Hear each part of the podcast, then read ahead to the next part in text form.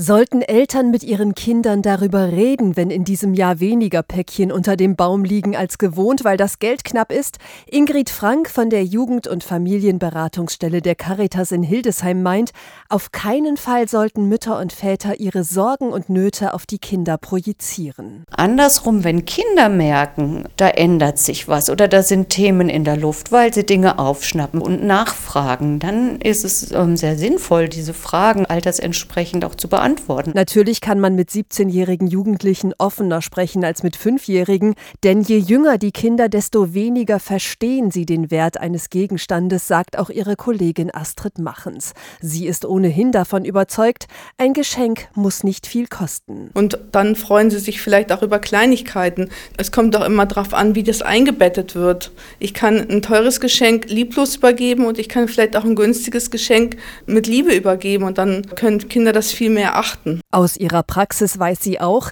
Kinder wünschen sich vor allem Eltern, die Zeit haben, zum Beispiel für einen Spieleabend oder zum gemeinsamen Plätzchenbacken in der Adventszeit.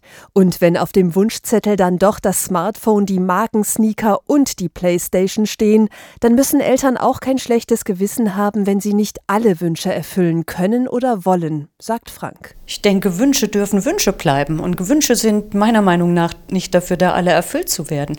Die die Tatsache, dass Kinder sich das wünschen, heißt ja nicht unbedingt, dass Eltern das alles erfüllen müssen. Meint Ingrid Frank von der Caritas Erziehungsberatung in Hildesheim.